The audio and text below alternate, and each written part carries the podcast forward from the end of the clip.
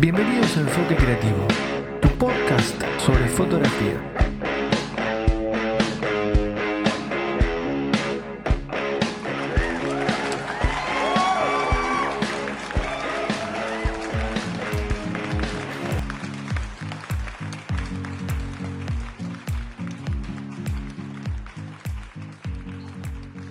Bueno, gente, bienvenidos a otro episodio de Enfoque Creativo, eh, tu podcast 100% orientado a la fotografía. Y en esta oportunidad estoy no entrevistando, estoy charlando con un gran amigo, un amigo que, que me dio la vida, de la localidad de Pergamino, que queda muy cerquita acá de, de San Nicolás, de donde estamos transmitiendo, que es el señor Pablo Sosa, fotógrafo, corregime Pablo, fotógrafo de sociales, fotógrafo de producto. Eh, no sé a qué más le sacás fotografía. Eh, todo lo que se puede meter dentro de un encuadre se hace, se, ha- se hace con, digamos, con como se tiene que hacer de una manera decente. Pero quiero que mientras que tenga esa esencia de la fotografía, es decir, es una foto, Sí, se puede hacer lo que sea. perfecto. Productos, fotografía de moda, perdón, fotografía de moda, Sí, tipo para editoriales, eh, producciones artísticas o no, 15 años, bueno, todo lo que sea a lo que respecta a lo social. bien. Eh, y más ahora, con esta crisis bueno, que, que estamos pasando, en el cual creo que el fotógrafo ahora tiene tiempo como para poder reinventarse y empezar a buscar nue- nuevas alternativas, ¿no? Porque, a ver, el que vive exclusivamente de esto necesita a fin de mes poder pagar, poder sobrevivir, básicamente. Entonces, Exacto. bueno, una buena forma de poder reinventarse. Así que bueno, te doy el pie para que te presentes un poquito más, para que puedas contar, bueno, contaste que Bueno. estás con la fotografía, eh, bueno, contar un poco de dónde venís y demás. Así que Pablo, todo tuyo. Bueno, perfecto. Bueno, mi nombre es Pablo Sosa, ciudad de Pergamino, como dijo Carlitos, un amigo. El tema arrancó esto, digamos, como arrancamos casi todos chicos. Eh, mi papá era fotógrafo del diario, acá uno de los diarios local, el diario La Opinión. Y, y yo me acuerdo que en un momento, eh, cuando se podía, que los padres, eh, a veces no quedaba otros, llegaban a los hijos al trabajo. Yo tuve la suerte de que mi viejo me llevaba Sí, y, y salíamos con la camioneta del diario y hacíamos eh, las notas, porque en ese momento el fotógrafo era fotógrafo reportero gráfico. ¿sí? Entonces había un, iba con un, un redactor, un, un periodista, iba el fotógrafo y iba yo metido entre medio. y, y hacíamos la nota y bueno, ya después tenía que salir esa noticia al otro día sí, sí. eh, prácticamente y me, ya me metí en el laboratorio, esto arrancó de muy chico, 11 años más o menos. Aclará que nada digital, todo analógico. No, no, no, todo analógico. Películas, llegaban las, las películas al, al diario, llegaban en latas, que fotógrafo. Y se, se salía a, a la- a la- a trabajar. Y bueno, imagínate que yo ya en el laboratorio, eh, estando ahí dentro, para mí era con la brillantadora, pasando de manijita a la brillantadora, ya era mi trabajo, ¿viste? Era, o, Sí. o ver en el líquido cómo aparecía la foto. Yo me acuerdo. eh, las películas, si te puedo decir División Miami, cuando sacaban fotos yo veía que en el laboratorio eso aparecía y decía, ah, eso lo hace mi viejo. Sí, sí, decía, sí, eso lo hace mi viejo, ¿viste? Bueno, arrancó muy chico, arrancó muy chico. De lleno me empecé a dedicar en el año 2009, de lleno. En el año 2012 ya empecé a vivir de esto. Y también tengo que aclarar que además de eso, eh, hace un tiempo, hace un par de años, eh, hicimos con quien estamos hablando eh, workshop, se- son de, se llaman dos fotógrafos, dos miradas, fotógrafos, Exactamente, sí, señor. dos miradas fotógrafos donde incursionamos en la, la parte de, ¿cómo es? De, De educación. educación. Bueno, un poco más o menos así resumido es lo, de dónde vengo y, y por qué me dice así, o por qué elegí la fotografía. Un poco de familia y un poco obviamente porque ya me gustaba. O sea, jodía, eh, arranqué haciendo en el trabajo a mis compañeros tarjetitas de invitación, imprimía, me había comprado mi impresor y imprimía tarjetitas y hacía cosas, sí. jodía hasta que un día, bueno, dije, ya hay que dedicarse a esto, ¿viste? por lo menos a, a comprar cámaras. Y además lo, bueno que tiene a lo mejor las ciudades chicas, como por ejemplo Pergamino, bueno, San Nicolás y demás, a diferencia de un capital federal, es que ahí nosotros hacemos todo. O sea, agarrás el bautismo, agarrás la comunión, agarrás un 15, agarrás la boda. Es como que. Es lo que dije al principio. Claro, ya conocías a la familia desde que te casaste, sacaste foto del bautismo del hijo o la hija, 15, y capaz que también tener la oportunidad de casarla a la hija del matrimonio que fue mejor tu primer, tu primer casamiento. En mi, en mi caso lo ha pasado a mi viejo cuando hacía sociales y en, otro caso yo de haber hecho 15 eh, casamientos o 15 y nacimiento o seguimiento de panza. Sí, sí, sí, sí. pasa eso más en esta chica. Claro, claro. Así que pues. Che, Pablo, bueno, a ver, eh, en realidad te quiero hacer bueno, una pregunta que, a lo mejor eh, te ha pasado a vos, que me puedas contar un poquito tu experiencia. Eh, el otro día recibí un mensaje por, una, por las redes sociales de un colega que, bueno, recién está arrancando la fotografía y lo que me pregunta es un caso que le pasó donde un cliente le solicita un presupuesto. Eh, esta persona le envía el presupuesto detallado, con ítem por ítem, con el precio y demás. Se lo envía, vamos a poner un lunes, un día, el día miércoles lo vuelve a contactar y le pregunta si pudo haber visto el presupuesto, qué le pareció, y tuvo la respuesta que creo que es la que ninguno de nosotros queremos, es muchas gracias, pero contraté otro fotógrafo que era más barato. Más barato. Y de hecho hasta debe saber, no, por más que no le diga que era más barato. Bueno, conocemos eh, por ahí a ver, conocemos un poco esto, pero más veniendo de una persona que recién comienza en la fotografía, o sea, en el sentido de la parte profesional, que quiere empezar a trabajar sobre esto, era como un baldazo agua fría, ¿no? Lo sintió como un masazo que vino atrás. claro. Que no te contraten no lo mejor por tu trabajo, sino porque sos más caro. Entonces mi pregunta es, si te ha pasado vos, cómo lo, cómo lo manejaste, eh, un poquito charlar sobre eso, ¿no? Que un caso que a lo mejor al que nos está escuchando le ha pasado también. Mirá, yo primero hay, dos factores que tenemos que saber que son importantes desde el, momento que estamos presupuestando, en qué, en qué estamos presupuestando. Digamos, Pergamino o San Nicolás, Junín son ciudades bastante parecidas, digamos, en cantidad de gente. Pero también tiene mucho que ver eso. Más allá de que, que puede pasarte en un pueblo o una gran ciudad o capital mismo, hay mucha gente que se maneja con los presupuestos por mail porque es más cómodo, es más pro, es más, no sé cómo llamarlo. Lo que, lo que yo apunto, no solamente a mandar un PDF con el presupuesto, un mail o lo que fuese, porque muchos, o sea, están las aplicaciones como las de Album, que vos podés hacer un presupuesto y, pueden autoarmar un presupuesto, pero hay mucha gente que no lo entiende cómo armar un presupuesto. Entonces lo que uno hace, lo que uno hace, más allá de mandarle un presupuesto, puede ser una, archivo de lo que fuese, donde está el, servicio que uno presta como fotógrafo, yo creo que tiene que estar la, reunión, la reunión cara a cara. ¿Y por qué la reunión cara a cara? La entrevista. ¿Por qué? Por dos factores. Una puede ser que no te hayan eh, pedido el presupuesto antes o sí. Sí. ¿Sí? Perfecto, bueno. Para eso, siempre cuando haces una, una entrevista, digamos, de, de presupuesto, vamos a un 15. Sí. Vamos a un 15. siempre hay que asegurarnos de que en el lugar del presupuesto, en ese día de la reunión, esté la quinceañera, la que está por cumplir 15 años. y el resto, que, son los, los padres, bueno, que es la que va a participar. Muchas veces están los dos factores, la que la quinceañera elige el fotógrafo y la que los padres eligen. Cuando los padres eligen es una cosa y cuando elige la quinceañera es otra. ¿sí? Bueno, yo lo que hago por lo general concreto esa reunión.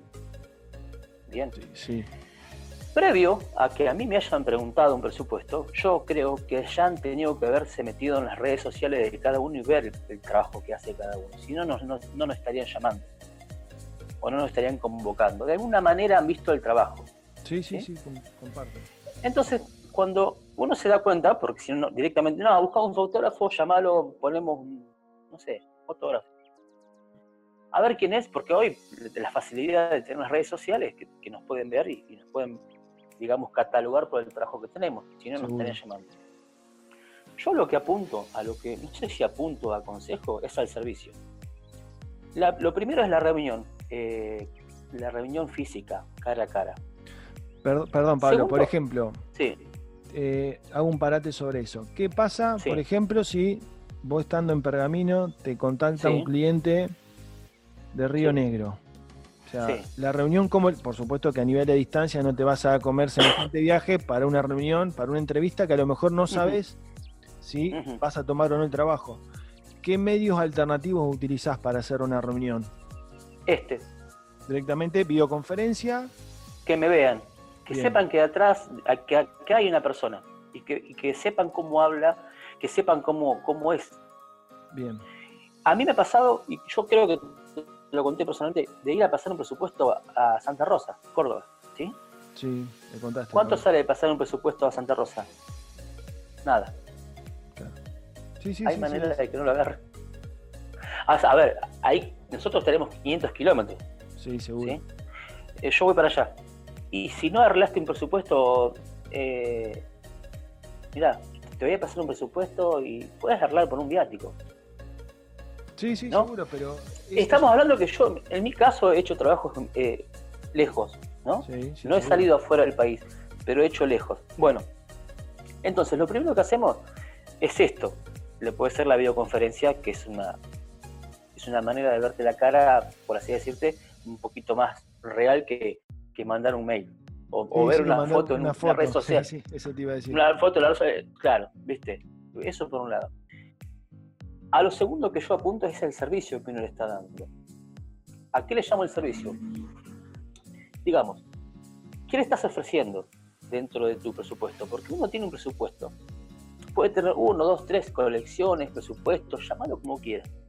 ¿no? Puede tener que por lo general no son, son eh, están escritos, pero no están estrictos, están emplantillados. Uno puede moverse para arriba o para abajo, eh, depende de la situación, puede agregarle o quitarle a cualquiera de los presupuestos, tenga uno, dos, tres, cuatro, cinco, los que tenga diferentes plataformas de entrega, distintas cantidades de producción y demás. Sí, seguro.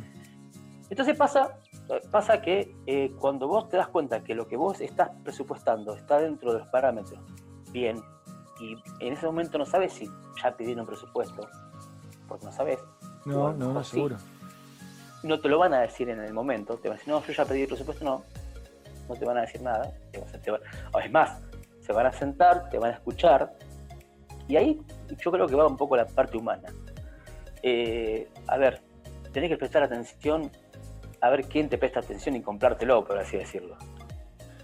Y después hay otra cuestión. El servicio viene por la cantidad de cosas que uno puede ofrecerle, pero que sean legítimas. O sea, que si yo te estoy dando en plantillado tres, por ejemplo, dos locaciones, dos locaciones para hacer tu producción de 15, yo automáticamente, si yo no veo que a vos te está convenciendo, yo te puedo decir, y vamos a agregarle una tercera porque esa tercera puede ser muy buena. ¿Sabes por qué? Porque pueden estar tus amigas, porque puedes hacer un cambio más de ropa. Y son tres días de, producción. ¿Sí? Son tres días. A ver, a lo que voy, tampoco hace una semana de producciones, pero ahí alegando el servicio. Por ejemplo, ¿qué te parece? Eh, le mostrás, y vos estás segura de decirle, ¿viste algo de lo que yo hago? ¿Viste mis trabajos? Y, y por lo general te dicen que sí, que, que lo vieron. Y ahí saltan y te dicen, yo vi tal cosa. Bueno, a lo que voy, a lo que voy, la manera más, más que yo a mí más, resultado me dio.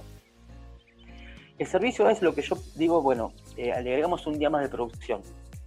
Le agregamos una producción light painting. Sí. No es muy, no es muy normal. No, no, no, pero es tu estilo, es lo que vos ofreces. ¿No es cierto? Podemos hacer light painting, ¿te parece? ¿Te gusta? En la otra producción hacemos una producción urbana. ¿Sí? dentro de lo urbano hay un montón de estilos que puedes hacer urbano. Y la otra producción podemos hacer eh, Shabby Chic. Eh, podemos hacer, eh, no sé. Entonces, cuando uno hace el conjunto de servicio que uno le ofrece de maquillaje, peinado, de florista, eso, ese conjunto hace de que realmente sirva el producto final, terminado. seguro. Entonces, la comparación viene cuando? Cuando piden presupuesto anteriormente o después que vos, posterior. Entonces ahí van a comparar. Bueno, mira, a ver, sí, el tipo es más caro, porque me pasó. Eh, viene un fotógrafo, le pasa video, fotografía, le dice, es mucho más barato que yo. Termina diciéndome, mira, eh, la verdad que yo antes que vos me pasaron presupuesto y era más barato, pero me estás ofreciendo más producción, más de esto, más lo otro. En, ese caso como que se sinceraron. Uno se da cuenta igual si, si lo hicieron, eh, a ver si, si realmente te, contratan por lo que es el, precio o por lo que le está ofreciendo, porque uno sabe el producto que uno está ofreciendo cuando no, es que Seguro, a ver, yo con respecto un poquito a lo que estás contando, que la verdad que está fantástico, porque, a ver, es lo que uno debería hacer al momento de comenzar una entrevista. Lo que pasa es que también tenés aquel, aquel cliente que te contacta por cualquier red social y te, lo primero que te pregunta es precio. Eh, ¿Cuánto cobras a la una de la mañana te pregunta. Claro, ¿viste? Y bueno, entonces, ¿vos qué decís? Facebook, una de la mañana. Claro, ¿viste? Una de la mañana, sesión, por supuesto, mal escrito, una sesión de fotos. Sí. Entonces vos ahí analizás y decís, este cliente me busca exclusivamente por el precio. Porque, a ver, tampoco da, da pie para decir, bueno, vamos a armar una entrevista. No, no, no, yo no quiero entrevista. Yo quiero nada más que vos me pase el precio por X cumpleaños. Yo, en mi caso, paso un precio capaz que tres veces más de lo que estoy acostumbrado a pasar. Se agarra, fantástico. Pero yo sé que el cliente está buscando precio. Sí, a ver, yo tengo una pregunta. Me ha pasado Facebook, una de la mañana por página, por un clasificado, tal vez. Una de la mañana, ¿cuánto me sale una producción de 15? Sí. Este, pasame el precio ahora. Sí. primero que antes lo contestabas y ahora no lo contesto hasta el otro día. No, no, Normalmente, ¿no es cierto? Bueno. Esa persona que te escribe una de la mañana quiere el precio ahí, ya. ¿sí? Entonces no podemos estar pensando de que a la una de la mañana, que estamos durmiendo o, con la familia o entre amigos, lo que fuese, tenemos que pasarle un presupuesto. Segundo, se lo pasás al otro día. Sí. Al presupuesto se lo pasás 9 de la mañana, otro día, mirá qué tal, me, llamaste por un presupuesto y de repente ni te contestan. ¿sí? Oh, Entonces yo, yo pregunto, yo pregunto, esa es una. Y la otra está que le pasás el precio, de decir, mira, yo te paso un, documento, pero me gustaría concretar una, reunión, hablar un poco, chaval, contarte, acomodarte con tus horarios, yo me acomodo con los míos, no hay ningún problema, porque uno se acomoda para darle, para darle ese servicio a la gente también. Eh, ¿Y qué terminen diciéndote? No, eh, ya, me, ya, está, ya me pasaron, no hay problema, ni siquiera gracias te dicen, te leen el mensaje. Entonces yo pregunto, ¿esa gente es tu cliente? No, no es tu, por supuesto que no. Por supuesto Entonces que no. no hay que hacerse mucho problema. Lo que pasa, Porque aquel, aquel que pide un presupuesto, sí, A ver, nosotros a lo mejor, o en tu caso que vos tenés más experiencia en el tema de la fotografía del que tengo yo, eh, vos a lo mejor sabés distinguir aquel cliente que vio tu trabajo, eh, sabe apreciar el valor agregado que vos le aportás. Porque, mm. por ejemplo, si yo estoy viviendo en Córdoba y vos te vas de Pergamino a Córdoba exclusivamente para hablar conmigo y para pasarme un presupuesto sin saber si te voy a confirmar o no, eso por supuesto el cliente lo, valora mucho porque decir, wow, te venís desde, tu ciudad hasta acá para entregar y, hablarme, y hablar conmigo, también a Ese ya es el primer servicio que haces. Exacto. Ese ya es el primer servicio. Y también lo metes en un compromiso como para decir, bueno, a ver, si se vino hasta acá, a ver, eh, Sí, no sé, si no sé si compromiso, pero si vos coordinás que para que no regalarte, porque si no decimos, bueno, pará, te fuiste, hiciste 500 kilómetros para pasar un presupuesto y no le cobraste, pero para no regalarte, le decís, mira, ¿qué te parece? Arreglamos los viáticos, yo me voy para allá y charlamos. Se lo hace fácil. Sí, sí, sí, ¿qué, es lo que nos, qué nos, separa de, de acá a 500 kilómetros? Cuatro, cinco horas. Sí. Que equivale a lo mejor a, cuánto, a un trabajo. y un viático. Claro. Pero eso a raíz de eso conseguís un trabajo. Claro. Exacto. Bueno, el conjunto de todo eso que yo te estoy hablando, de que vos estás ofreciendo, no siempre trabajo con maquilladoras, no siempre trabajo con peinadores, no siempre trabajo con vestuaristas. No significa que el trabajo salga, porque uno aprende de eso y también va sugiriendo cosas como para que eso salga bien. No significa que porque no trabajes con un conjunto de gente salga mal. No, no, no, Lo que uno está haciendo, lo que uno está haciendo es sugiriendo para que ese trabajo salga mejor de lo que realmente eh, está imaginando. Entonces, si anteriormente le piden presupuesto a Juancito y Juancito te dijo, yo te paso tanto, ya está, no hay maquilladores, pero es barato Juancito. Y cuando ves la foto de Juancito, no es la misma foto que, le pidieron al otro, que es un poquito más caro, y que le está sugiriendo, ah, bueno, pero las fotos son distintas. Bueno, justamente, justamente ahí yo quería llegar. Porque, a ver, yo escucho varios fotógrafos que a lo mejor, a ver, no solamente aquel que recién comienza en la fotografía, sino, y los dos conocemos, fotógrafos que hacen años que están en la fotografía y a lo mejor no apuestan a una formación, no apuestan a una capacitación y siguen entregando el mismo trabajo de hace 30 años atrás. De los años 90. Exactamente, y se quejan de que el otro cobra más barato. Entonces, mi pregunta es, ¿de quién es la culpa? ¿Del que cobra barato o de que vos no estás haciendo nada para destacarte y diferenciarte del resto? Eh, mirá, yo digo que la palabra inversión, te lo está diciendo, eh, es invertir. Exacto. Cuando vos te, cuando te estás capacitando, estás invirtiendo. Sí. ¿sí? Significa que si vos estás haciendo una capacitación y estás pagando para eso, significa que esa inversión en un punto se tiene que invertir para que sea parte de después tu futura ganancia. Obvio. O sea que es, para mí es culpa de que no se quiso capacitar y que no quiso seguir eh, abriendo la cabeza, por así decirlo, y, incluso con, incluso eh, con equipamiento. Eh, yo te voy a contar, yo te voy a contar algo que, a mí me pasó personalmente. he ido a, workshop cuando mis inicios y mostraban fotos y decían, bueno, esta foto la saqué. Y en ese momento te decían una, una cámara y un lente fatal. Y te decían, lo importante es que el fotógrafo tenga imaginación, que sepa manejar la luz. Perfecto, yo te lo entiendo. Ahora, esa foto que te estaba mostrando con el equipito que yo en ese momento tenía ahí, no podía llegar. Entonces yo, estaba, yo tenía que cobrar lo que estaba entregando. Entonces no podía decirte, porque escuchaba que te decía el fotógrafo, el que te estaba dando el workshop, te decía, ustedes tienen que hacerse valer y cobrar más y bien y qué sé yo. Sí, perfecto, pero yo estoy entregando esto con este equipito. Seguro.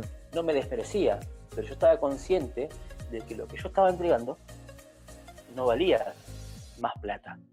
Entonces, ¿qué sucede? En esto es lo mismo. Si no te capacitas y no te estás armando equipamiento, no pretendas poder cobrar más o no pretendas hacer la diferencia en la foto cuando no te estás capacitando ni, ni invirtiendo en equipamiento.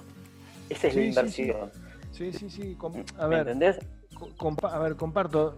Igualmente, yo lo que he hablado con, algunos colegas en otros episodios, a ver, por supuesto que mientras mejor equipo tengas, tu trabajo va a ser de mejor calidad. Ahora, también está la otra parte, a ver, también está la otra parte que yo creo que hoy en día, a ver, a lo mejor en la época de, tu viejo, o a lo mejor cuando vos recién arrancabas, era 100% ser fotógrafo. Era ir a un evento, sacar la foto, la foto y después entregarla. Hoy, hoy creo que el fotógrafo va más allá. Es como hoy el fotógrafo se, tiene que ser un vendedor, tiene que entregar el trabajo de la mejor manera posible, bien presentado. Eh, discusión, discusión de esta día de hoy con mi viejo. Claro, relaciones públicas, porque hoy tenés un fotógrafo que, a ver, y lo he visto por las redes sociales, te mandan un presente a lo mejor con tu primer aniversario de bodas. Que a lo mejor antes eso directamente nunca, nunca, nunca vos lo tenías presente, pero esos detalles hacen que el cliente. No. Hoy.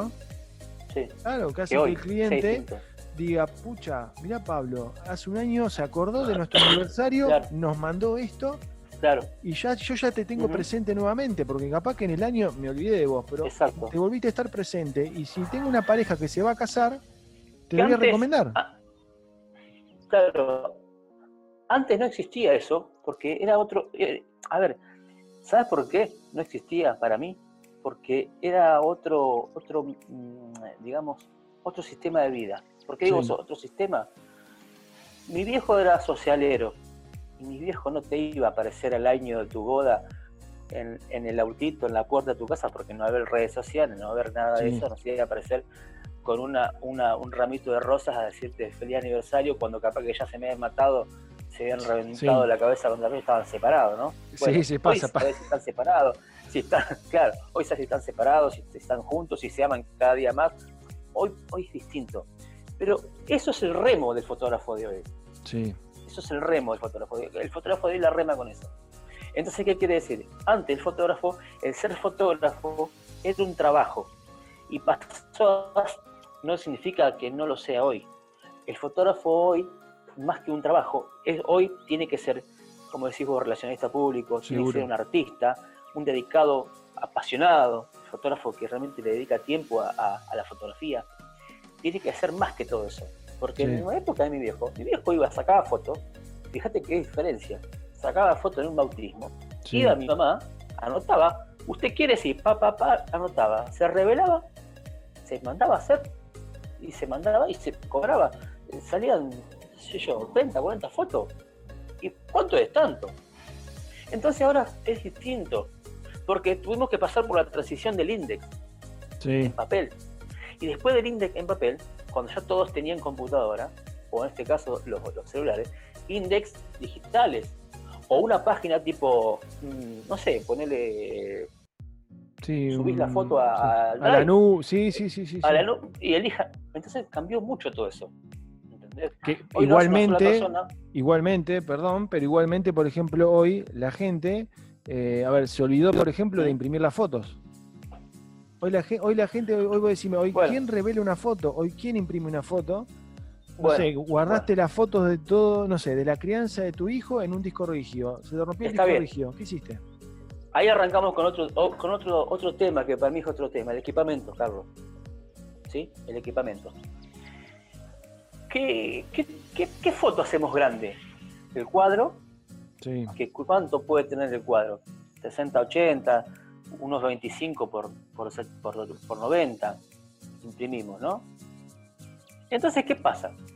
Hoy todo lo que vemos lo vemos sobre una pantalla, sobre una tablet, un celular, un televisor. Sí. Lo vemos todo sobre eso. ¿Qué sobra hoy para eso? ¿La foto de qué? De un teléfono. Sí, sí, sí, exacto. Ah, entonces, ese es el otro tema. Yo me, choco con gente que dice, ah, yo tengo la Sony Alpha 7 III. Te felicito. Genial. Hoy Sony tiene un Sí, pero hoy Sony tiene un problema en ese modelo de, cámara. No tiene lentes, no tiene, no tiene focales que realmente sirvan. Y para que te sirvan tenés que poner adaptadores. ¿Sí? Obviamente, mientras más la o sea, tiene una calidad impresionante y todo eso. Pero pasa que viene un, fotógrafo donde tiene un, mira lo que te estoy diciendo, y no te merezco la marca, porque trabajo con Nikon, pero te aparece con una 5500 o una 5000 viejita, 5000, pero tiene un buen lente, no sé, un 50 milímetros, 1.8, y con una buena edición te hace una foto que te despeina. Sí, sí, sí, sí, sí, sí, sí, Bueno, entonces eh, es una foto de baja calidad que no te tolera mucho los, eh, los, los, ISO, porque la pasaste de 1000 ISO y empezó el grano, cosa que vemos nosotros, ¿no? Pero esa es la otra como se olvidan de imprimir, es, también va bajando el tema de la calidad del equipamiento. Acá, yo lo estoy viendo acá, ¿entendés? Eh, y un poco decir, ah, me compré el último modelo de Alfa de Sony, este. 9 hermoso, un cañón. Es más, eh, no te sabría decir lo que significa tener en la mano. Estuve, en el Sony, tuve el Alfa 7 en la mano, es hermosa, es divina, es, cómoda, trabajar en un equipo liviano, todo. Uno lo sabe. Y decime una cosa, ¿qué estás imprimiendo? ¿Y 1521 o un fotolibro con una hoja con 30 por 30, 20 por 30? Estoy imprimiendo en eso. ¿Qué diferencia hay entre una Alpha Sony 7 III y un, buen, y un lente? O un buen lente en una 610, una 750. A ver, yo sobre, a ver, yo sobre ese tema, yo tengo a lo mejor la visión de que yo si quiero y tengo el poder adquisitivo me puedo comprar la última Sony, me puedo comprar toda la gama de lentes, la línea G de, Sony, puedo comprarme, no sé, la línea L de Canon. Yo, por ejemplo, que tengo Canon, la 6D, puedo comprarme, no sé, el lente Sigma. Ahora, Sí, de acá que con ese, con ese equipamiento yo pueda sí. eh, sacar buenas fotos porque tengo buen ojo y puedo, puedo componer de determinada manera, y eso no me lo asegura nada. Nosotros conocemos fotógrafos que a lo mejor Claro. con un equipo, me- a ver, no con un equipo mediocre, con un equipo de gama baja, sacan unas fotos espectaculares. Y, y- y a lo mejor Claro. después tenés a alguien que se compró una- un pedazo de máquina, como vos acabas de decir, y las fotos vos Mm, las mirás y sí. decís, Son fotos. son fotos. Entonces fotos. ahí era un poco respondiendo esta pregunta que me hacen de decir, che, ¿por qué elige el fotógrafo más barato? Entonces es cuando Claro. uno dice, espera, ¿qué es lo que tengo que hacer yo como fotógrafo para que el cliente no me elija por lo barato? O sea, se me elija porque le gusta mi trabajo, le gusta, eh, me Eh. elija porque, no sé, porque me voy, hago 500 kilómetros para llevarle un presupuesto. Está bien. Bueno, tenés el factor de la buena foto o que tu foto sea linda Sí, y el factor del servicio que estás proponiendo en ese momento. sí, seguro, eso es fundamental. Entonces, si vos estás proponiendo un servicio completo y le estás dedicando el tiempo y le estás cumpliendo, porque vos decís, yo te hago tres producciones y se las haces. Sí, ¿Y cuánto te lleva? Me lleva todo el día. Entonces vos estás haciendo entender que estás trabajando no un día. Porque muchas veces se quieren que sea un evento. Es decir, no, el monstruo va a la noche del evento, la pasa a bomba, aprieta un botón. ¿Sabes qué tenemos que hacer cuando presupuestamos? Contarles, resumirle que ser un fotógrafo no es ir a apretar un botón. Y que llegar a este punto que te estoy mostrando, sí. aunque sea una tablet, llegar a este punto de fotografía cuesta. ¿Por qué no es ponerle un filtro de Instagram? Cuesta. Sí, sí, sí. Entonces, es lo que vos me estás diciendo. Con una, con una eh, cámara, super cámara, cuando te están limitando con un montón de cosas y no las sabes usar, porque está aquel que tiene la posibilidad de comprársela, pero está limitado en, en, digamos, en conocimiento. Y después está aquel que tiene una cámara de media a gama media y te está haciendo una foto bárbara. Al cliente Sí. no le importa con qué estás trabajando, si tu cámara es muy cara o no. Porque eso No, no, va a ser, no lo va a preguntar el cliente qué tipo de cámara tenés. A lo mejor te preguntar con qué marca podés trabajar. Lo que el cliente está viendo, el futuro cliente que ya tiene el presupuesto, está mirando la foto, el resultado final. Sea que la pasaste por Lightroom, Photoshop, Saturn, Ol- Pro y todo lo que pueda. Olvídate, a ver, como te digo, yo eh, hablo con, por ejemplo, con, con colegas que me dicen, yo cuando voy a una entrevista, yo a mi cliente le muestro todo el equipamiento que uso. Que si vos me preguntás a mí, yo digo, ¿qué le interesa al cliente? ¿Qué equipo estás usando?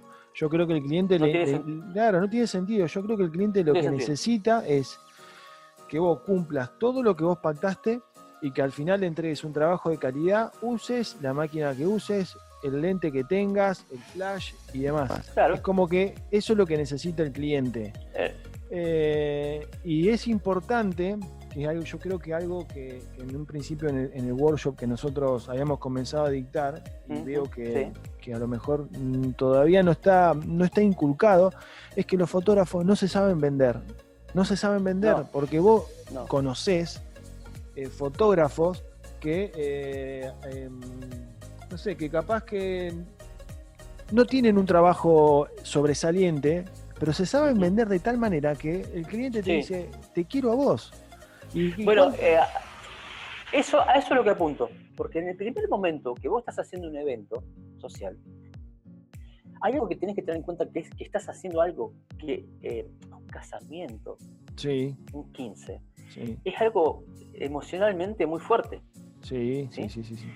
Entonces, si vos sabés interpretar que lo que te- con lo que vos estás trabajando, ahora, si vos llegás, ¿qué tal? Yo soy fotógrafo, que tengo mi presupuesto, pum, esto lo mío sale tanto.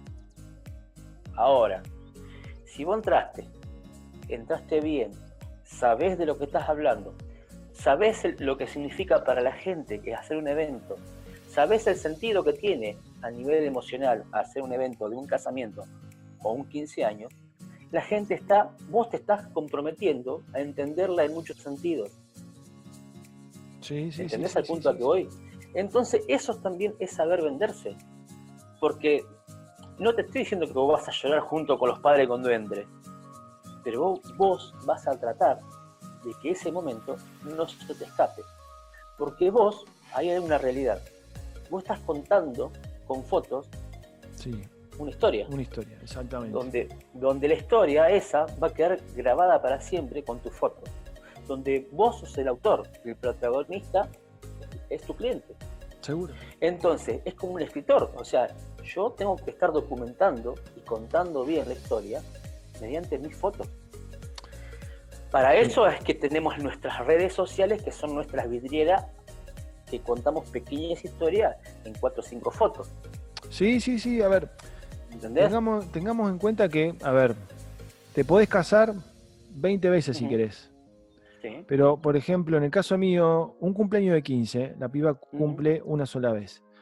Entonces, vos tenés que estar, eh, a ver, como vos acabas de decir, en todo, en todo el detalle, eh, en, todo momento seguirla, si, em, retratar, por ejemplo, los abrazos, eh, a ver, contar esa historia para que al final de la jornada, cuando vos entregues un trabajo, la chica, la familia vuelvan a recordar ese momento. Es, eso es el, trabajo nuestro. Pero, a, ver, a lo que voy yo también es que uno, uno, por ejemplo, se equipa, uno invierte en, formación, asiste, asiste, por ejemplo, a congresos, em, practica y demás. Y cuando yo me encuentro que el cliente elige el más barato, Ahí hay un principal error que es lo que yo veo que el fotógrafo que dice, a ver, ¿cuánto te, cuánto te pasó fulanito? Ah, bueno, ¿sabes qué? Yo te voy a hacer un descuento y, yo te voy a cobrar menos de lo que te pasé para no perder el trabajo. Un error garrafal. Bueno, ¿cuánto puede, cuánto puede mantenerse en el mercado esa persona?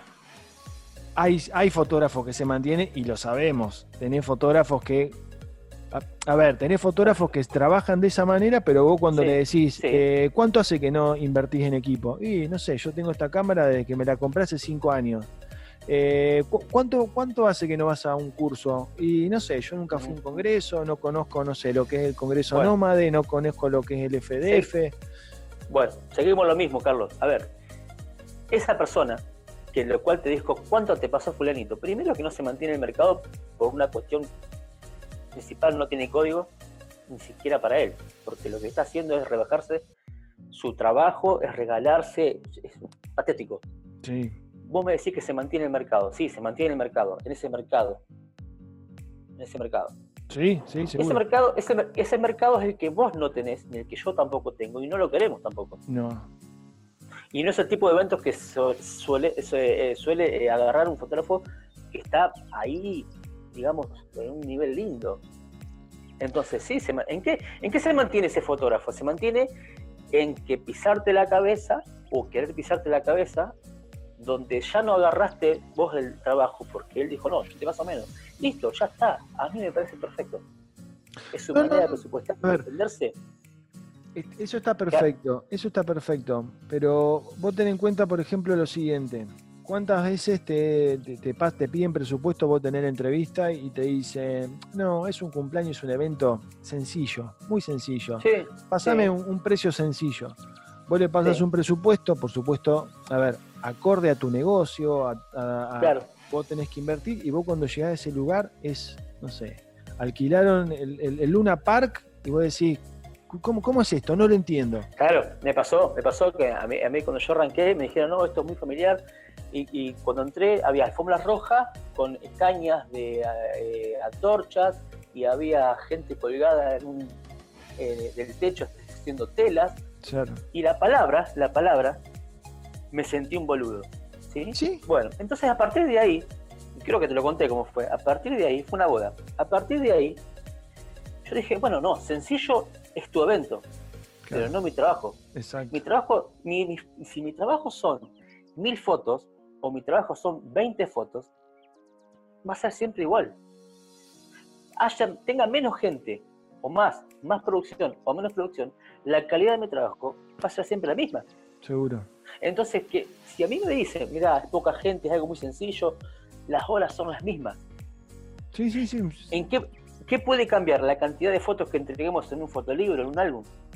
La cantidad de fotos que entregamos en la plataforma digital, en lo que fuese. Sí, el, tiempo, el tiempo, claro, el tiempo que vos le podés llegar a destinar, pero el servicio es exactamente el mismo para una fiesta. a lo mejor, personas, sean mil. Claro, a lo mejor en lo que va a influir tu servicio es que a una fiesta sencilla vas vos solo, una fiesta mucho más grande capaz que Sí. tenés que llevar tres, cuatro fotógrafos. Exacto. Bueno, eh, a ver, en eso ahí está la diferencia.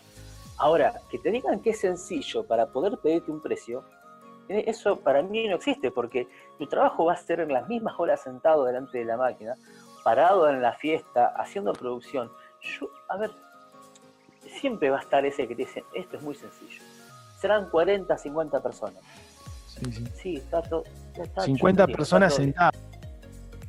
50 personas sentadas. Después entraron después de 12, 140 y Claro. así está, viste, con la cámara así porque no entras.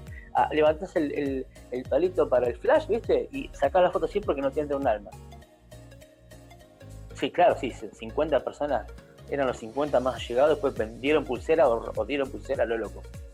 Mi trabajo es este, que lleve menos producción, quizá la diferencia en el precio sea Sí, que sea un solo día de producción, sí. eh, que quizás no lleve presentado en esa noche un cuadro, o no llegue presentado dos LED, dos, dos eh, Smart con la foto.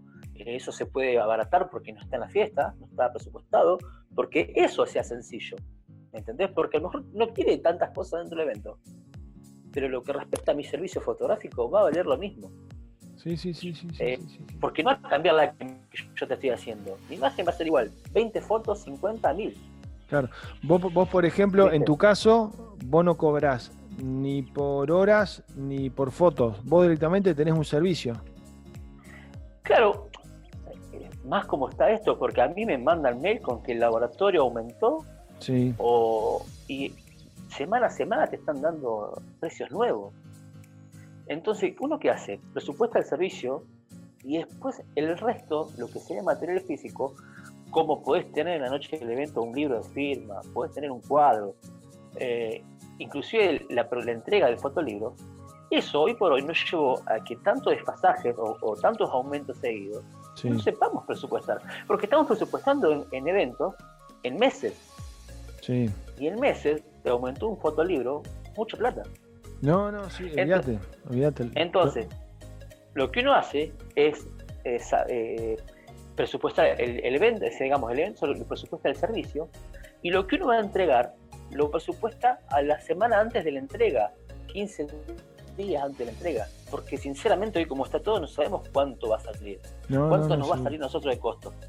No, no, no, no, no tenés, no tenés noción, no tenés noción de eso. No, no, no hay parámetros, no tenemos parámetros para eso. Entonces, Pablo, para ir resumiendo con esta pregunta, Mm. si vos hoy tenés a este fotógrafo que te pregunta, ¿qué puedo hacer? Porque, a ver, para que no me elijan por el precio, como, como me pasó, o sea, pasé el presupuesto, eligen un fotógrafo más barato. ¿Qué consejos vos le darías a ese, a ese fotógrafo? ¿Qué, qué tiene que hacer? Lo primero que yo creo que tendría que apuntar es a que si sabe que sus fotos están bien, eh, apuntar a, a- que la diferencia le haga la foto. La diferencia tiene que ser la foto y el servicio que le está dando. Bien, O sea, juntamos los factores del principio. Uno, la reunión. Generala como puedas la reunión, frente a frente. Si sos local, mejor. sí, Generales servicios. O sea, no significa que le hagas un día más de producción, estés regalando tu trabajo. bien, sigo insistiendo con la palabra invertir, porque me ha pasado que le han oferci- le he ofertado algo más barato sí, y yo lo he agarrado a, a un precio más elevado porque le ofrecí más servicio, más día de producción o, u otra cosa más nueva. Claro, Yo he comprado, he comprado para hacer, por ejemplo, he comprado para, para hacer light painting, he Sí. comprado material para Sí. una producción, ¿no es cierto? Y, y lo he hecho y he comprado cosas para tenerla y me ha quedado. Pero es un servicio que yo le ofrecí, que no lo Sí. tenía en ese momento y lo conseguí. Y el cliente Entonces, se fue contento. Claro, y- bueno, y hoy en día me sirve después para...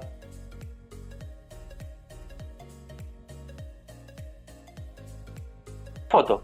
Sí, La, la predisposición, sí, la predisposición de, de- de- de reunirse, sí, la predisposición de, de ofrecerle más, más de lo que realmente le dijo en un primer momento y tener la diferencia en la foto.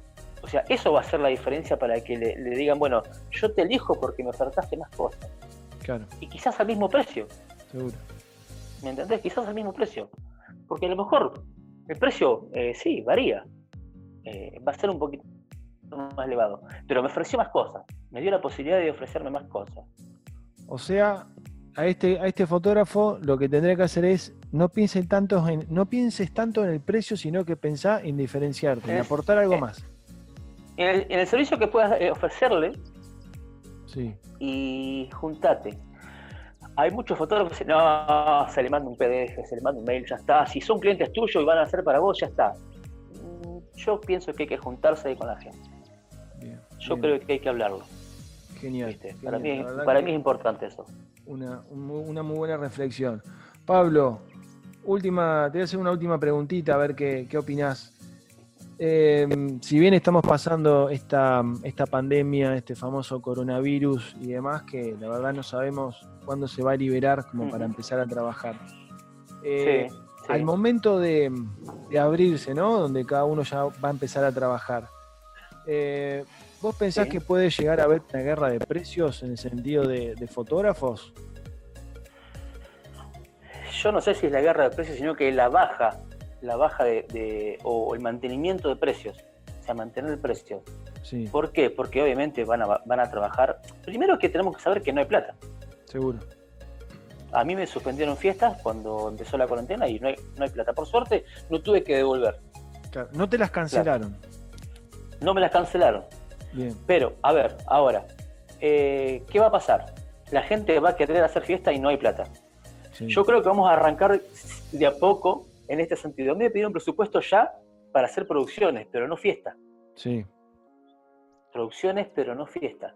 ¿Por qué? Y mira, la fiesta no la vamos a poder hacer porque no hay plata, pero sí queremos la producción. Sí, ya Entonces, eh, ya eh, vamos, vamos de a poquito, vamos trabajando con la producción. ¿Vos, crees que el fotógrafo, ¿Vos crees que el fotógrafo es como que va a arrancar desde cero? Eh, un poco sí, un poco no.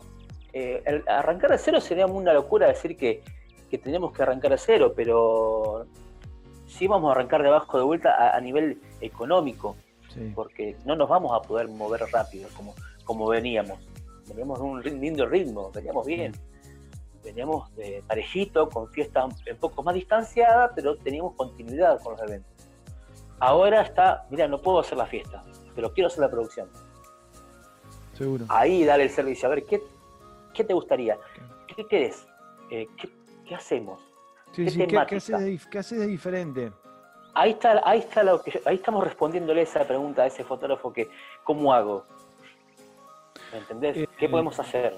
Y vos en ese caso, por ejemplo, ¿sos partícipe de, hacer algún tipo de descuentos eh, para, eh, eh, para eventos? Por ejemplo, en el caso de que algún cliente te diga, bueno, mira, yo voy a, se levanta todo, mira, yo voy a tener mi cumpleaños dentro de tres meses. Eh, ¿Vos le harías algún tipo de atención? ¿Empezaría a manejar algún tipo de descuento como para que te contraten? ¿O directamente te manejas con tu precio y mostrás esa diferencia, que es lo que recién hablábamos, para que el cliente te elija por eso y no por un descuento. Mira, a mí me parece que empezar con el descuento, a mí me parece que es, eh, va a sonar feo lo que digo, es regalar un poco. Pero ¿de qué manera podemos descontar? Saber que hay un descuento es manteniendo el precio que, teníamos. Claro. Sí. ¿Entendés? Entonces, si, si mantenemos ese precio, y porque sabemos que todo se disparó, mira, este precio es de cuando, de este momento, cuando antes que arrancara todo esto, yo te puedo hacer este precio. Eso significa que nuestros costos, nuestros valores, nuestras ganancias van a ser menores. Seguro. ¿Por qué? Porque si nosotros arrancamos a presupuestando, para mi manera de verlo, arrancamos presupuestando, como está todo de caro y no hay plata en la gente, por más que tenga la buena predisposición, sí.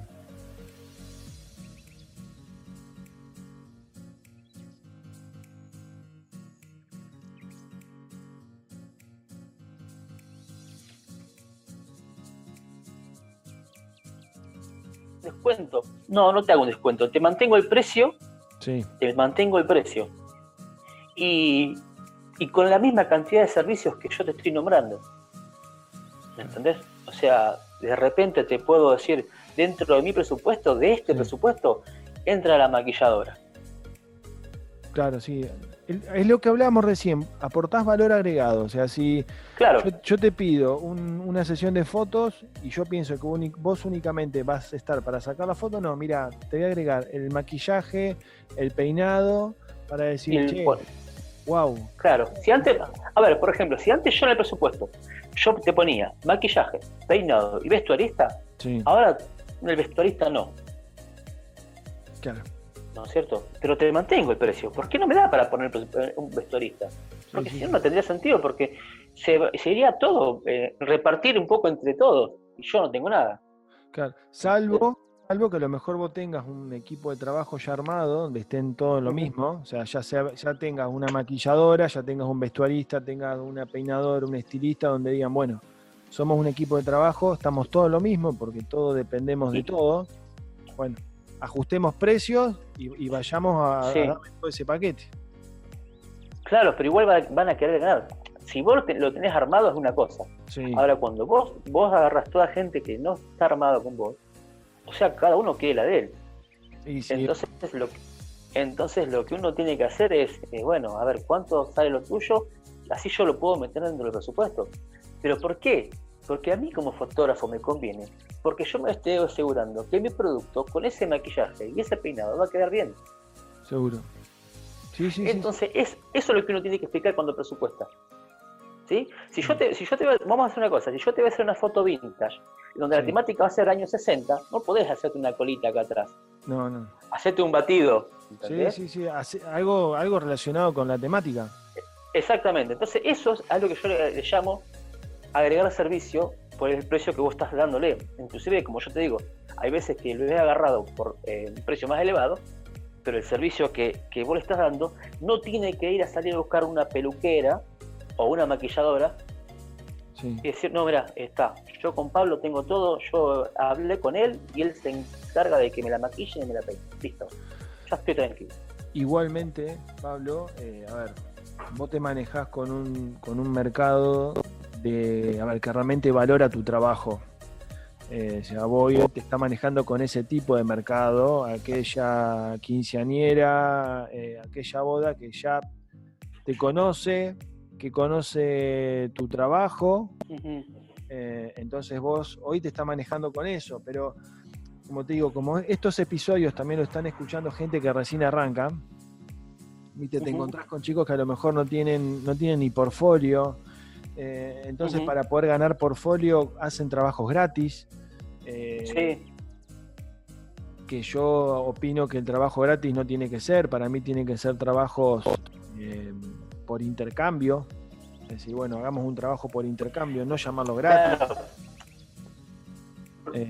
Uno lo llama, uno lo llama gratis. A ver, el tema del, del portfolio se sabe que es difícil tenerlo desde el vamos. El intercambio es lo que mayormente hoy se puso mucho más de moda. seguro. Antes yo tenía que agarrar a alguien y decirle, ¿querés sacarte una foto?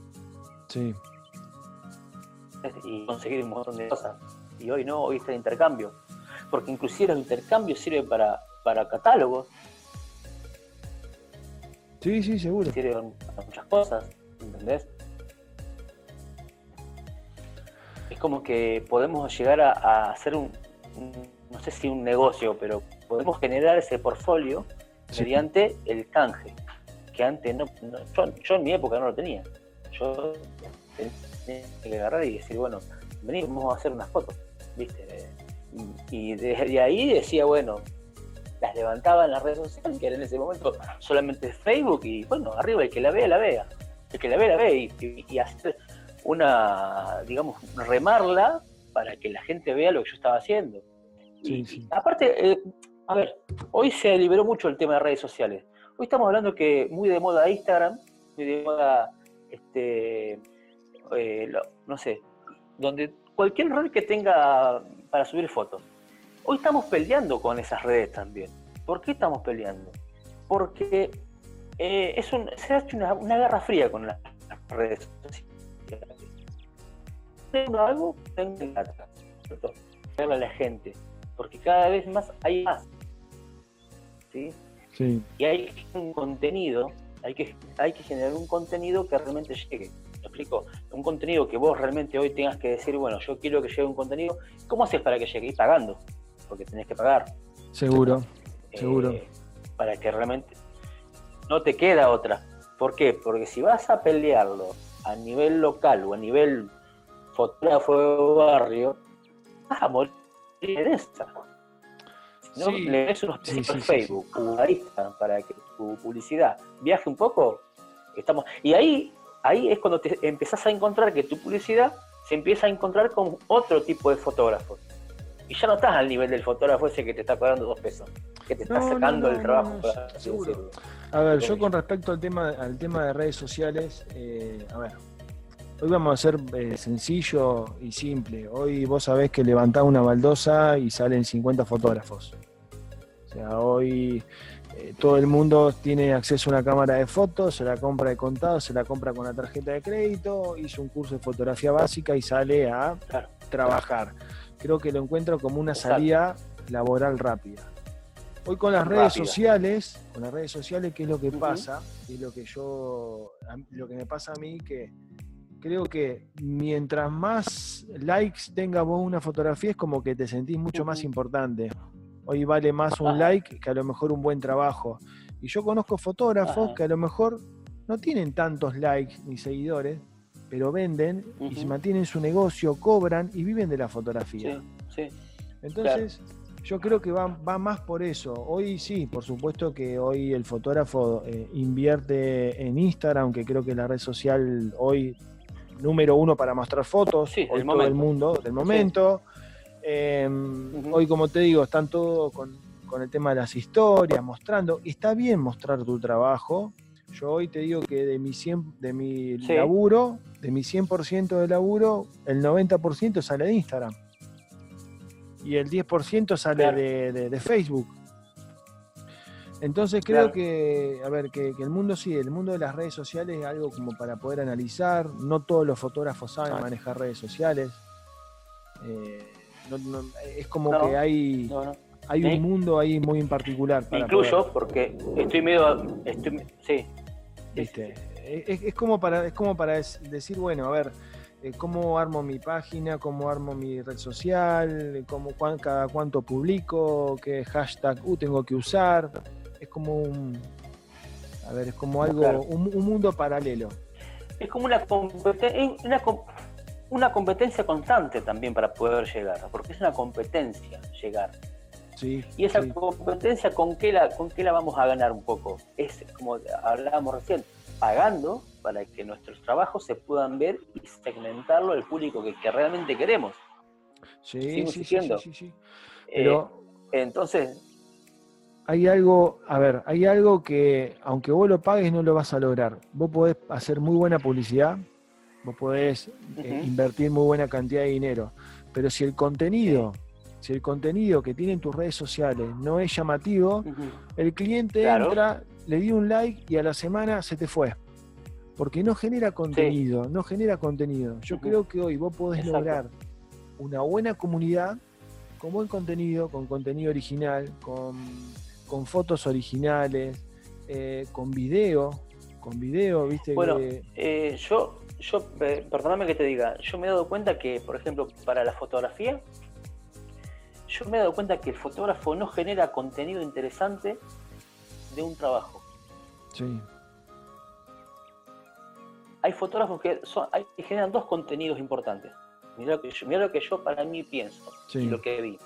Hay fotógrafos que son fotógrafos socialeros y generan muy buen contenido, no mostrando sus trabajos, eh, sus trabajos. Quizás la foto que muestran sea arquitectura, sea un paisaje, sea una publicidad. Y para mí eso es un buen contenido también. Y está el otro fotógrafo que sabe apuntar, sabe apuntar a las, con la gente con la cual muestra. Por ejemplo, si en una boda, en una boda, a la pareja que se casa tiene muchos seguidores, muchos seguidores, y pone un par de fotos de esa, de esa boda, yo creo que le va a generar mejor contenido que si pone una pila de fotos. Sí, obvio. A, Ver, si, a, ver, si, a ver si nos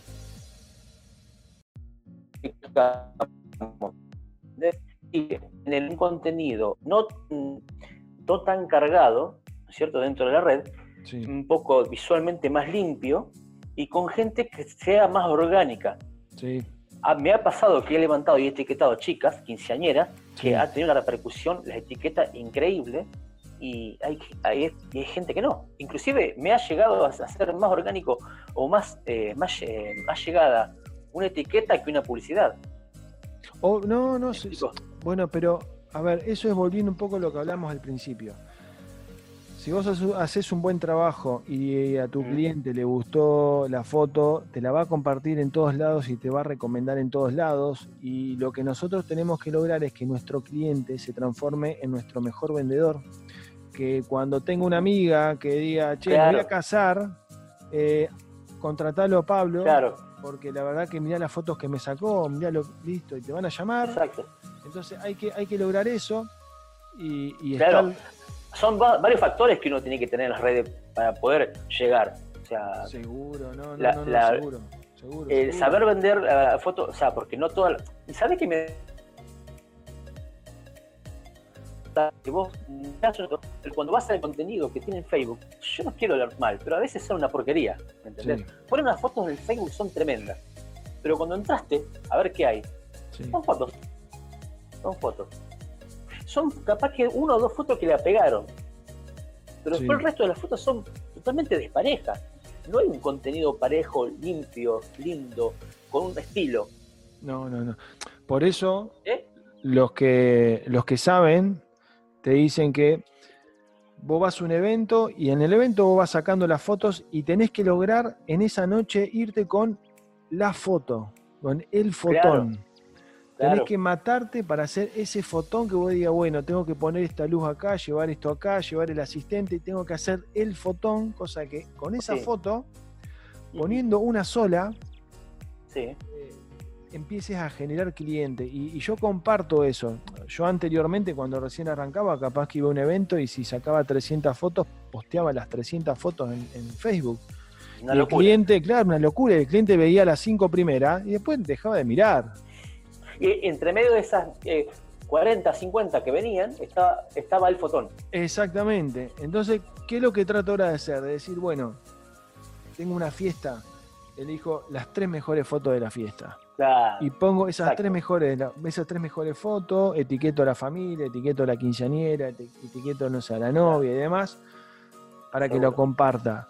Creo que eso es el mejor, eh, a ver, la mejor manera de hacer publicidad el fotón es el contenido emocional que tenga, ¿eh? El fotón no oh, significa que esté bien de, no significa que esté bien de luz, no, significa que estés trabajando con lo mejor de lo mejor. El fotón es lo que vos estás viendo o que estás sintiendo cuando lo estás viendo. es, claro exacto. ese, es, el fotón, pero cuando vos saques ese fotón, cuando vos saques ese fotón va a tener aquel que te dice, eh, le cortaste las manos, eh, le cortaste la rodilla, que no tiene composición, y vos decís... ¿Sabés cómo salió esa foto?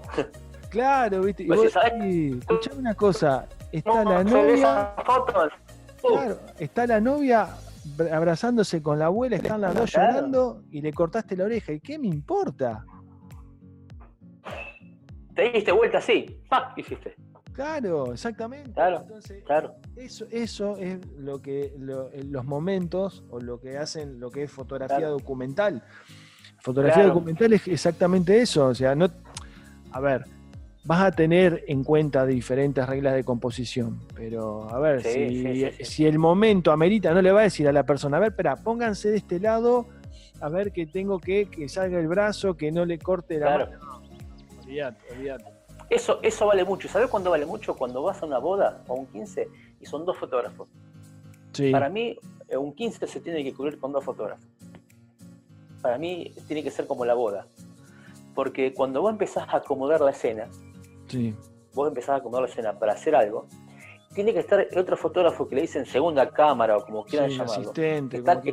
o que es muy importante, porque para mí no es ni segunda ni primera cámara, es un fotógrafo más que está haciendo lo que vos no estás haciendo, pero vos estás acomodando la escena, o una escena en particular, para hacerlo. ¿sí? A mí me parece importante eso, para poder lograr ese fotón y que no tenga errores, porque no significa, no significa que siempre tenga errores, significa que el fotón Sale así. Oh, salió, te diste vuelta, estaba pasando algo y salió el fotón. Sí. ¿Sí? Pero entonces para poder lograr más fotones, tenemos que tener siempre a otro fotógrafo que nos acompañe. Seguro, seguro, seguro. Yo comparto totalmente. Entonces, y decime una cosa. ¿Qué es eso? Eso un lo- servicio más. Exactamente, valor agregado. Exactamente. Entonces, si yo te estoy agregando a alguien más para que en tu fiesta no nos perdamos de nada, Sí, y Juancito no te dijo voy con otro fotógrafo, Juancito, ¿sabes que lleva? Un amigo que, le- que lo banca, paradito así, y que dice, tráeme más pila para el flash, claro. nada más. Ahora, cuando vos, tu fotógrafo que llevaste a la fiesta, viene el momento donde te trae el soft, un paraguas, un- una caja, eh, te, está atento a las pilas, no sé, y está sacando fotos, eso es un servicio. Seguro. Entonces, no te puedo bajar el precio, no te puedo hacer descuento, porque yo ya te estoy dando un servicio que es muy completo. Y sinceramente no puedo bajártelo. No quiere decir que no le hagas una caída. ¿Me No, no, hay, no, muchos no. hay muchos factores por el cual tendría que eh, ser eh, el servicio, agarrar un, un trabajo fotográfico. Y dice, ah, pa, pero me sacó, me sacó un cliente. No, no era para vos ese cliente, porque no es tu manera de trabajar y no va a ser la manera que te acostumbres a trabajar. Y no te acostumbres a trabajar a regalarte. Porque para eso no estamos trabajando, estamos trabajando para ganar. No, a, a ver, y después está la otra. Vos podés eh, cobrar barato a un cliente y ese cliente te va a exigir como si, no sé, si fueras el fotógrafo VIP estrella, o sea, va a querer lo mismo por eh, el, el precio que vos le cobraste, va a querer el doble. O sea, son clientes conflictivos. Si vos le cobrás barato a un cliente, son clientes Claro. conflictivos que a, a lo mejor es, es, preferible dejarlo de lado y decirle, no, mira, tengo la agenda llena, no directamente Claro. no, no- no tengo fecha, porque Exacto. la verdad que son clientes conflictivos, son la verdad que son, son clientes, no, como te digo, no aprecian tu trabajo. Y yo creo Claro. que también, si vos te acostumbrás a trabajar con un precio barato, el día que vos te des cuenta y empieces a cobrar un poco más caro, perdiste, per- perdiste trabajo. Porque ya el mismo Claro. cliente te va a decir, no, no, ya ahora aumentaste el precio, yo directamente ya no te quiero más. ¿Sabes qué otra, ¿sabes qué otra cosa tenés para, para ofrecerle? Para ofrecerle, y y esto es muy importante, es el tiempo, es el tiempo de, de entrega. Si yo a vos te digo, yo te hago el cumpleaños, yo te hago el evento, lo que fuese, Sí. pero yo a la semana te lo voy a entregar, entregáselo a la semana. Seguro. No estés, no estés ni una semana y un día, y no estés un mes o dos para entregárselo. Entonces, mi trabajo, mi problema como fotógrafo es entregártelo en una semana. Eso, eso es mucho, a ver, vale mucho para la gente. Más cuando vos al presupuesto lo, los cobraste, lo, sabés que lo cobraste bien, y más si sabés que te, te lo terminaron de pagar. Sí, sí, ¿Sí? seguro, sí, sí, sí. A ver, Entonces ese es un compromiso que uno se toma a decirte, yo te lo entrego a la semana. sí, sí, sí, sí, sí, comparto. A ver, vos lo mejor en el presupuesto o en, la- o en el contrato que uno le hace firmar al cliente, le podés decir, mira, yo el trabajo te lo entrego a los 45 días. Perfecto. Y cuando vos vas y lo Claro. sorprendés a la Sí, sí. Cuando vos directamente caes con el trabajo a la semana, viste, la gente Claro. te dice, pero tan rápido me lo entregaste, sí, sí, es una atención. Eh, Exacto, exacto. y- Sí, siempre te, como que le agregás unos días más para, porque Sí, imprevisto, sí, sí, sí, te puede pasar. Podés tener imprevisto, no sé, que la imprenta, el laboratorio te demore con el trabajo y demás. Exacto, exacto, exacto. Y yo creo que más cuando uno puede llegar a tener eh, que, que terminar de cobrarle. Porque uno a veces se pone a decir, bueno, pero vos sabés que vos no me estás haciendo el precio. Bueno, ¿querés dejar un, no sé, un 20%? Un 20% cuando yo te entrego el material, vos me Sí. terminás de pagar ese 20%. Bueno, pero yo me comprometo que de acá a 15 días yo te lo voy a traer. Pero te tenés que comprometer, obviamente, tu compromiso es que acá a 20 días me tenés que pagar. Sí, sí. Porque mi problema es terminártelo y entregártelo a tiempo. Y tu problema es pagármelo. Sí, exactamente. Quizás no se lo decís así, pero se lo hace entender.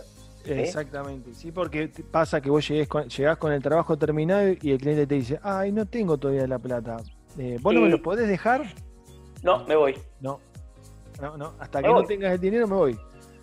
Te juro que me voy. No, no. Y te digo la verdad, yo debo tener uno o dos fotolibros acá, que yo creo que ya la chica debe tener 30 años más o menos. Eh, claro, bueno, viste, ya está. O sea, hicimos un pacto, un contrato de Claro. pacto, no se cumplió y bueno, ya está. exacto. Sí, aparte, aparte de otra cosa, yo pienso que además de eso, eh, suena feo, pero esto es así.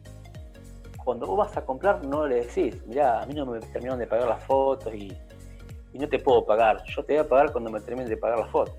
A la gente no le importa si vos cobraste o no y a qué te dedicás. o sea, dame pan, toma la plata.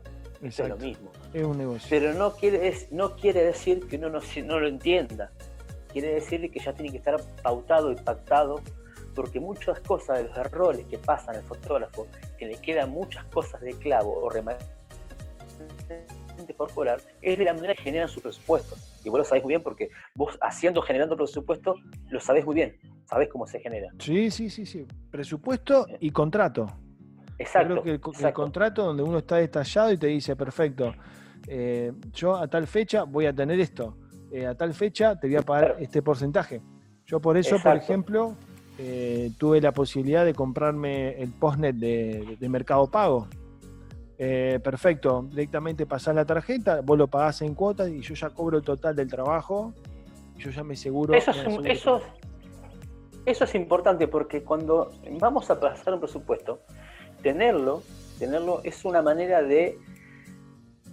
Te dicen, y bueno, y muchas veces se miran, viste, entre la familia y dice, bueno, este, ¿cómo podemos hacer? Ahí lo más, pelás el aparato, sacás el poste, pasás la tarjeta y asegurate. Viste como que lo tenés ahí todo, eh, hablaste, hablaste, hablaste, hablaste y ya, está. Eh, señámelo, pasame, viste, por acá. Es una forma también de. A ver. ¿querés, saber cómo se llama eso? Servicio. Exacto, bueno, o sea, también entra dentro de ese servicio. Exactamente. Porque ese, ese post eh, te lo mandan sin cargo. Te lo mandan sin cargo y además está la otra. A ver, aquel fotógrafo que te dice, no, mira, yo lo voy a hacer en cuota, pero te voy a, poner el 2% mensual según inflación. Y, vos le decís al cliente, mira, son 12 cuotas fijas, 12 cuotas fijas. Se dispara el precio, se dispara la inflación, listo, vos ya sé, yo ya sé que vos me vas a pagar mensualmente ese dinero. Eso la verdad está genial. Claro. Pablo, bueno, para, ir finalizando un poquito la, charla, consulta, ¿qué equipo estás usando actualmente? Actualmente, bueno, eh, nada del otro mundo, nada raro, porque considero que, como hablamos al principio, no estamos haciendo cosas muy grandes. Bien. Pero estoy trabajando con una la línea Nikon. Sí. Eh, FX, tengo una 610, entre, entre, las cámaras, una 610, que es la que estoy usando ahora. Sí. Y equipamiento, bueno, flash eh, chinito. Sí. Nada raro. Eh, John eh, tengo sí los radios de Godot también, pero por una cuestión de para trabajar quizás en alta velocidad y demás cosas. Como también tengo los equipos de, radios que Fotix, que son no son para alta velocidad. y después, bueno, lentes tengo 35, 50, 85, tengo 70, 210, eh, tengo 24, 120, tengo un chiquito que es un zoom muy bonito que lo uso para, los eventos, eh, que es el 3570. Eh, son lentecitos que son chiquitos, cómodos, livianos, por el hecho que yo uso flash fuera de cámara en una mano cámara, en el otro lado flash, con el palito extensible y un difusor. En este caso estoy usando un difusor triopo. Bien. El triopo este, me anda bastante bien.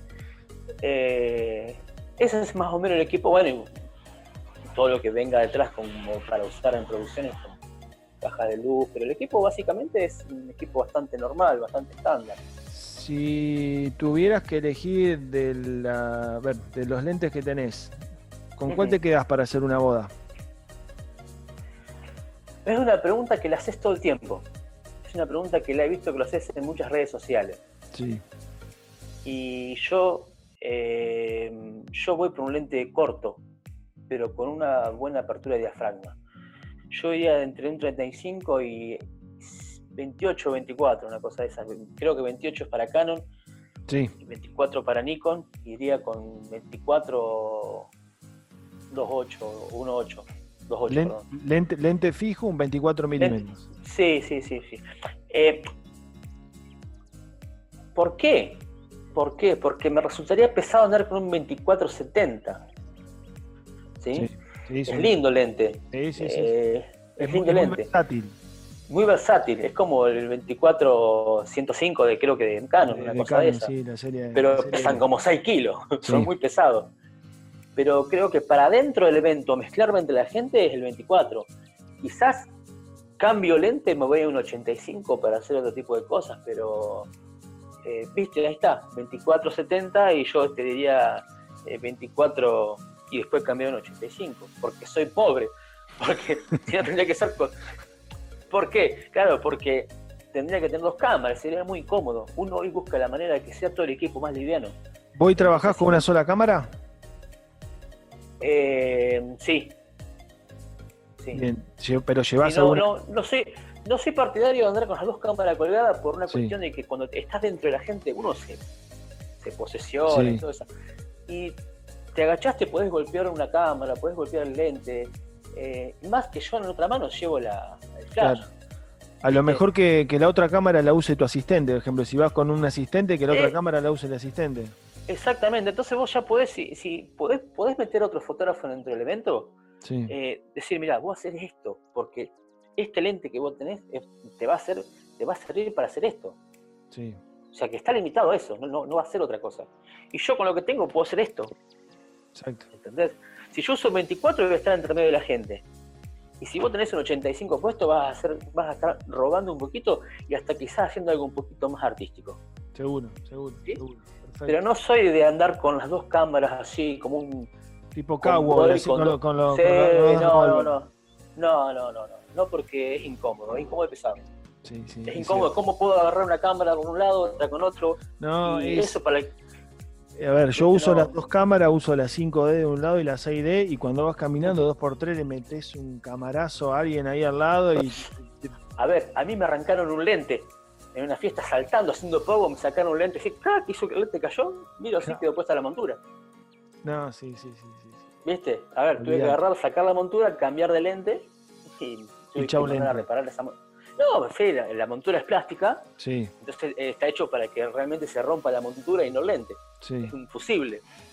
Pero era, era, ¿sabes? Esa sensación de ver el lente en el piso y decir, saltando, ¿viste?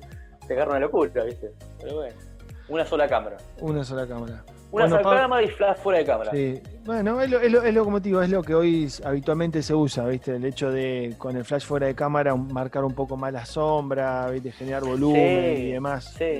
Aparte es mucho más fácil para, para, manejar la luz. Se maneja muy fácil la luz con, con el flash fuera de cámara. Sí. Sí, es cierto. Muy fácil, porque por una distancia, por la distancia, uno regula la distancia, como quiere. Exacto, más lo querés tirar más para atrás, más para adelante, sí, sí es lo, lo, mejor para esas situaciones. No, no, no le yo creo que eh, una vez que te acostumbras, aclaro que yo uso el extensible porque no soy alto, ¿sabes? Sí, sí, sí. Al no ser alto, tengo un extensible que tenga 30 centímetros, ya está. Es como si yo midiese un metro ochenta, un metro noventa. Claro, con esos 30 centímetros compensás eso que te está faltando. Y los zapatos de taco alto que llevan a la fiesta. te quiero ver en alguna fiesta así con los tacos altos. Eh, bueno, Pablo, desde ya, eh, millón de gracias por sumarte a este proyecto, a lo que es Enfoque Creativo. Eh, no va a ser la primera ni la última charla que vamos a tener, así que eso anda acostumbrándote porque la verdad que la idea es tener este tipo de charlas, diálogos, eh, poder sumar también otro colega para poder debatir algún tema que, son interesantes, ¿no? Para que la charla no sea tan monótona, no sea tan aburrida y son casos que nos pasa siempre. Claro nos pasa siempre. Así que, Pablo, bueno, desde ya te agradezco enormemente haber participado acá en Enfoque Creativo. Eh, hoy hicimos la grabación, así que bueno, ya próximamente va a estar eh, subida en las redes sociales. Así que Pablo, te agradezco. Eh, ¿Querés mandar algún saludo? ¿Querés mandarle una dedicatoria a alguien? Tenés abierto, la, el micrófono. Mirá, eh, nada, esto agradecer a, los que están siempre al lado mío, que familiar directo a, la, gente que confió en mí en primer momento. Eh, fueron personas, fueron pocas, pero fueron personas que realmente estuvieron siempre y que fueron los que me, hicieron también crecer. Eh, a ellos siempre un agradecimiento que son tres, son dos fotógrafos y bueno, actualmente la productora a la trabajo. Sí trabajo y porque lo voy a nombrar, no sé si ojalá que lo, vean o lo escuchen, que es uno de Rubén Bianco y el otro es Carlos Davini. Fueron los tres que prácticamente en, el año 2009 fueron los que, los que los cuales confiaron actualmente o 10 años ya, me he perdido, va para 11 años ya trabajando con, con ellos. Así que para ellos es un cariño muy grande que, les tengo y que les mando. Así que sí, bueno, los mentores, bueno, yo ahí estando en Pergaminos y Rubén, tanto Carlos como, como la productora, la verdad que, que te, ha, te ha formado bastante y has crecido bastante con ellos también, ¿no? Y hoy en día sos lo que sos por parte de ellos. Sí, totalmente agradecidos porque ellos te muestran un camino. Y bueno, después andá. Y si no hubiese hecho las cosas medianas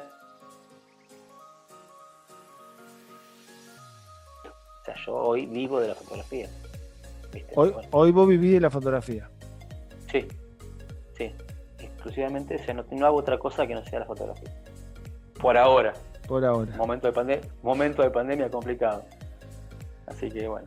Bueno, Pablo, desde ya muchas gracias y bueno, todos los que nos están escuchando, esto fue un nuevo episodio de, de Enfoque Creativo.